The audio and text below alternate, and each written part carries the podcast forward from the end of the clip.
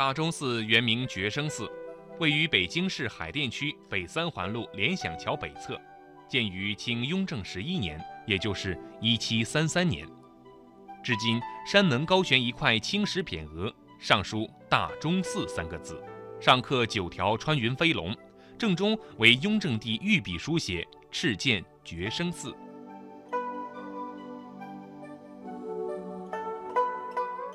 大钟寺规模宏大，是清代雍正皇帝下令建造的，有山门、天王殿、正殿、后殿、藏经楼、大钟殿、配殿等建筑。原是皇帝祈雨和信徒朝圣的场所。当时的大钟寺，苍松古柏，浓荫遮蔽，农田村舍错落毗邻，近望炊烟袅袅，远望青山叠翠，是绝好的佛门寂静清修之地。寺庙坐北朝南，规模宏伟，格局严整。天王殿内有雍正皇帝御制“敕建觉生寺”碑文。这也平添了一派皇家寺院的气势。这个殿就是咱们寺庙的这个天王殿。天王殿。哎，天王殿。我看了一下，好像是从这个正门进来之后的第一个殿。第一个殿就天王殿，四大天王原来是供奉。这次的钟灵之行，我们就跟随大钟寺古钟博物馆副研究馆员余华博士一起跨过山门，从大钟寺的天王殿。开始逐渐走进钟灵的前世今生。现在我们已经进到这个天王殿里了。对，这个天王殿里展出的文物呢，都是我们这个寺庙呃的一些遗物。呃，现在见到的这一块碑呢，就是当年雍正皇帝敕建这个寺庙的时候所立的那个碑。但是现在您可以看到这块碑的正面呢，那没有文字了。对。这个文字全部就是泯灭了。这个是后来在民国时期，这个地方被工厂占领了，是一个食品厂，然后可能被工人们呃割东西，呃，然后把这个就全部抹掉了。但是呢，我们还能有幸见到这个碑的原文，就是因在国家图书馆的善本室里面还保存着这个碑的铭文的拓片。那么我们可以看在那边这这个，嗯，这张拓片就是这个碑上的。哦。从这个碑文呢，就可以看到这个当年雍正皇帝选这块地方，呃，建这个寺庙的一个呃一个缘起，就是啊，可以看他就呃写的有一个啊，看西直门外，曾家庄有原址爽凯啊，长林家茂，此地又隔啊尘世之嚣是吧？左绕山川之胜，亦为寂静清修之地啊，用事召见樊宇。在雍正十一年的时候，就开始建这个寺庙了。哦能看出他选这块地方说的是这个地方这个比较山清水秀，而且比较寂静啊。呃，清静。然后他来造这个寺庙。对我们现在的这个寺庙的名称，大家都知道叫大钟寺。嗯。实际上它的原名叫觉生寺。觉生寺。哎，觉生寺，他就是雍正皇帝呢。他实际上也信奉佛教，但他很谦虚啊，就认为他不觉之觉，就是说啊，他没有觉悟的那种觉悟，来让众生觉悟，就是啊，叫觉生，觉悟众众生，啊，就是有这个意思。在里面。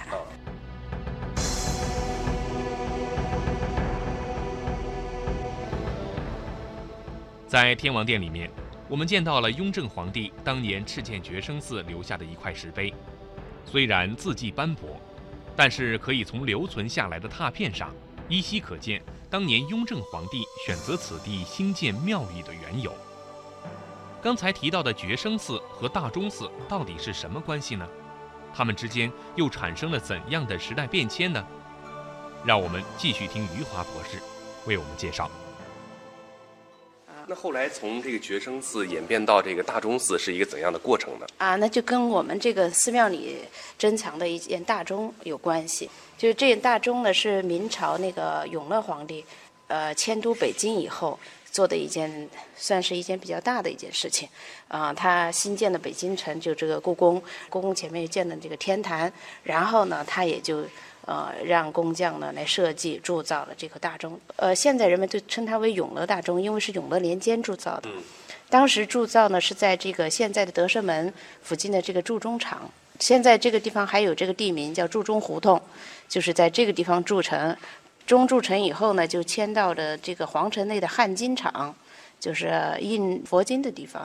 啊，汉金厂存了一些年，然后因为它当时也并没有悬挂起来使用，因为它中体上全部是佛经和咒语，大概是二十三万多字。哦。呃，这样的话呢，它实际上是一个中国佛教这个经典的一个重要一个载体。嗯。当然后来呢，就建那个万寿寺的时候，哦。啊，就把这个大钟呢就迁到了这个万寿寺悬挂。悬挂了一些年以后呢，这个大钟呢也不知道什么原因就落卧一地了，就没再悬挂。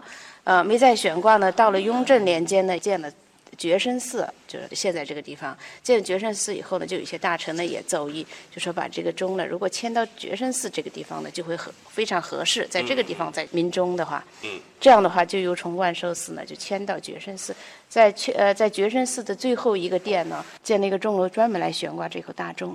所以从呃迁到这个地方到至今为止吧，在这儿也悬挂了接近是。近三百年的历史了，三百年，嗯嗯，接近三百年了，因为它从中筑起来到现在应该是五百多年。五百多年，其实这个钟已经有五百多年了，对然后搬到咱们这儿啊，新的家是将近三百年的呃，对，时间。接近三百年了。呃，因为这个钟很大，所以来了以后，老百姓就说大钟寺，大钟寺，这样的大钟寺就成了一个呃家喻户晓的俗称了。啊，渐渐的人们就开始叫这个觉生寺为大钟寺了。哎，对啊，对是这样一种演变的过程。对对。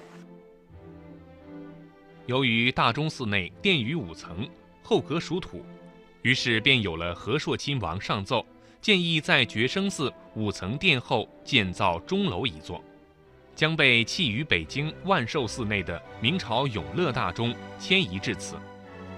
因大钟本体属金，取金土相生之意。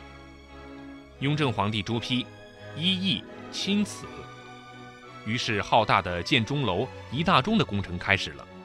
十年后，即一七四三年，也就是清乾隆八年，工程全部完工，觉生寺大钟楼成为了寺内独具特色的主体建筑，也是中国寺院建筑中的一支奇葩。余华博士介绍，大钟寺在历史上具有重要的地位，这里在清代的时候承担着皇家祈雨的重要职能。这个寺庙呢，在清代的时候还是这个皇家祈雨的一个重要场所。嗯。啊，每逢大旱的时候，那个皇家或者帝王有可能皇室的会派人，或者是皇啊皇帝亲自也来到这里来祈雨。你看，譬如乾隆皇帝呢，就先后在乾隆八年、乾隆十一年、乾隆十二年、二十九年、四十一年、五十二年，曾多次到这个地方来。到这个寺庙里面来啊，对，呃，甚至待会儿可以可以看到，他在那个大钟楼上还有乾隆皇帝亲题的这个华严觉海这个匾额。呃，对对，那个匾额，呃，这一块还在呢，这个到现在还还悬挂着。哦，也就是说，当年咱们这个寺其实它有重要的一个历史价值在这儿。对，就是皇家祈雨的一个重要场所。对对对，用祈雨的时候要使用这个大钟，所以他可能是认为比较灵验的。然后每逢在这儿祈了雨以后，这个雨水就真的就充充沛了 啊，充沛，嗯。既然是以钟灵为主题的专业性博物馆，那馆藏了多少口钟呢？还是让余华博士来为我们揭晓答案吧。像咱们这个店里面的这个这些钟，呃，就是一样一样一样的所有的钟加起来，呃，有没有一个数字的统计？有多少个钟？啊，我们大概是呃五百多件，就是这啊，对，就这样的就是这样的朝代的啊，对对对。但是我们主要是集中在明清时期的，呃，实际上钟的历史在中国是很久远了，大概是在接近呃五千九百多年前，我们就已经发现了这个原始的陶钟。嗯，就说当时就是新石器时代的那个，像龙山文化、这个仰韶文化，这个都有那个陶土的这个钟出土啊。但是那个时候的钟是做什么用的？现在其实还是人们还在猜想中。嗯，啊，它可能是一个响器，就是一个响声器。就是钟在古代它就是声音一个信号工具。嗯，啊。通过声音来传递信息，但是它传递信息的内容不同呢，所以它的功能也就不同。